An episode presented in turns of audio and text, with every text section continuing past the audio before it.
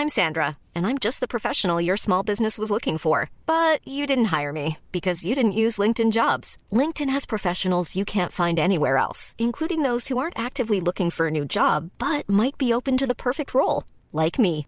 In a given month, over 70% of LinkedIn users don't visit other leading job sites. So if you're not looking on LinkedIn, you'll miss out on great candidates like Sandra. Start hiring professionals like a professional. Post your free job on linkedin.com/people today.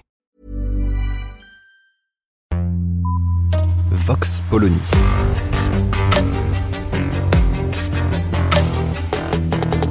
L'actualité vue par la directrice du magazine Marianne, Natacha Polony.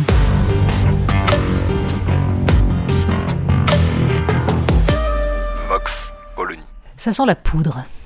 Étrange campagne électorale qui commence avec cette impression, flottant dans l'air, que tout peut arriver. Une masse de citoyens qui se sont retirés du jeu, qui ne veulent plus prendre part à la mascarade, et quelques autres, chauffés à blanc, prêts à en découdre. Les violences qui ont émaillé le meeting d'Éric Zemmour ont à juste titre soulevé les indignations. Mais on ne peut se départir de l'impression que dans cette tragicomédie, chacun a joué son rôle. On sentait chez les commentateurs cette satisfaction devant un spectacle qui permettait que chacun soit à sa place. Les militants d'Éric Zemmour étaient ce qu'on attendait qu'ils soient, des petits fascistes adeptes du coup de poing. Même la jeune militante de SOS Racisme, frappée par l'un d'entre eux, semblait ravie d'exhiber sa blessure aux caméras, refusant de se faire soigner pour garder visible l'objet du délit. La violence politique n'est pas une nouveauté. Quiconque a un peu de mémoire n'a nul besoin de remonter aux années 30 pour en trouver l'exemple. Les jeunes gens qui s'affrontaient au sortir des meetings de Jean-Marie Le Pen n'avaient rien à envier aux petits nervis et aux antifas d'aujourd'hui. Que des jeunes gens se choisissent un prétexte idéologique pour déverser leur trop-plein de testostérone et assouvir en bande leur appétit de toute puissance n'est hélas qu'un invariant humain. Mais on croyait avoir relégué aux marges ces excités, et les revoilà. Ils avaient été progressivement chassés des meetings du Rassemblement national, au point de désorienter les grands contempteurs de la bête immonde qui n'arrivait plus tout à fait à convaincre de son grand retour et se désolait. Le fascisme n'est plus ce qu'il était. Ils ont donc retrouvé leur boussole, renfilé leur costume de résistant. La politique se résume à nouveau à jouer les vigies. Qu'il est rassurant de se sentir antifasciste.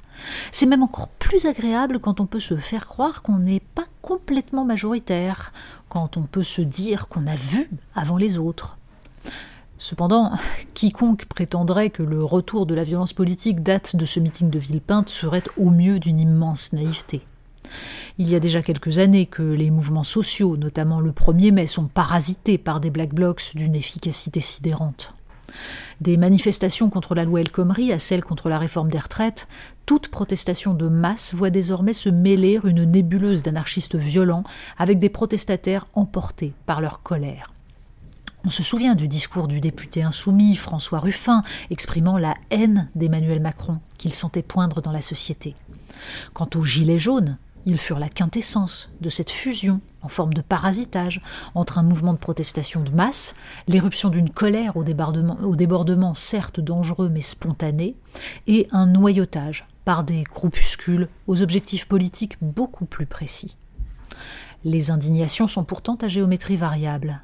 Les journalistes, au lendemain du meeting d'Éric Zemmour, ont surtout été scandalisés par ces attaques contre les journalistes. Quelques jours auparavant, une de leurs consoeurs de la Dépêche du Midi avait été frappée par des militants gauchistes après ses articles sur les squats de résidences secondaires autour de Toulouse, mais elle n'avait pas eu droit à leur compassion. Une autre, du média d'extrême droite Livre Noir, avait été frappée à coups de casque à Marseille par des antifas, et l'élu Europe Écologie Les Verts de Paris et féministe revendiquée, Alice Coffin, avait qualifié cela, tout comme la dégradation d'un restaurant en marge de l'avenue d'Éric Zemmour, de stratégie militante. Il n'y a là aucune bizarrerie. La violence semble légitime à quiconque se persuade qu'il lutte contre le mal. Deux dispositions idéologiques font surgir dans le champ politique les pulsions violentes, ou plutôt font sortir du champ politique pour entrer dans celui de la lutte à mort. La conviction qu'on incarne le bien et que les autres sont des salauds, et celle que l'on se bat pour sa survie ou la perpétuation de son être. C'est exactement ce qui se joue aujourd'hui dans une France morcelée, dont on sent qu'elle ne forme plus tout à fait une communauté politique. Encore faut-il se demander comment on en arrive là.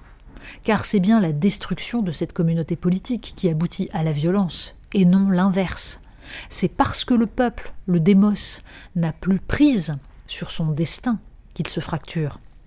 C'est parce que pendant 40 ans, la politique a été remplacée par la gouvernance, cette façon d'évacuer la démocratie en faisant croire qu'il n'y a pas d'alternative, pas d'autre politique possible, que les décisions ne sont que d'ordre technique. La démocratie est l'organisation du conflit civilisé.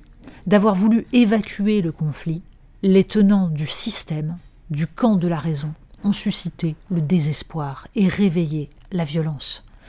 Seule une révolution raisonnable, une remise en cause du système économique sur des bases républicaines peut empêcher ce chaos. Mais les acteurs de la tragicomédie n'y ont pas intérêt. Vox Polony. Retrouvez tous les podcasts de Marianne sur les plateformes de streaming. Et puis les analyses, articles et entretiens de la rédaction sur marianne.net. Et surtout, n'hésitez pas à noter cet épisode et à nous laisser vos commentaires.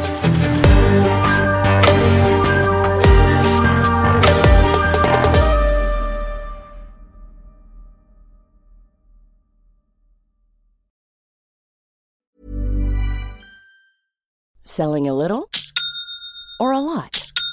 Shopify helps you do your thing however you cha-ching. Shopify is the global commerce platform that helps you sell at every stage of your business. From the launch your online shop stage to the first real life store stage, all the way to the did we just hit a million orders stage.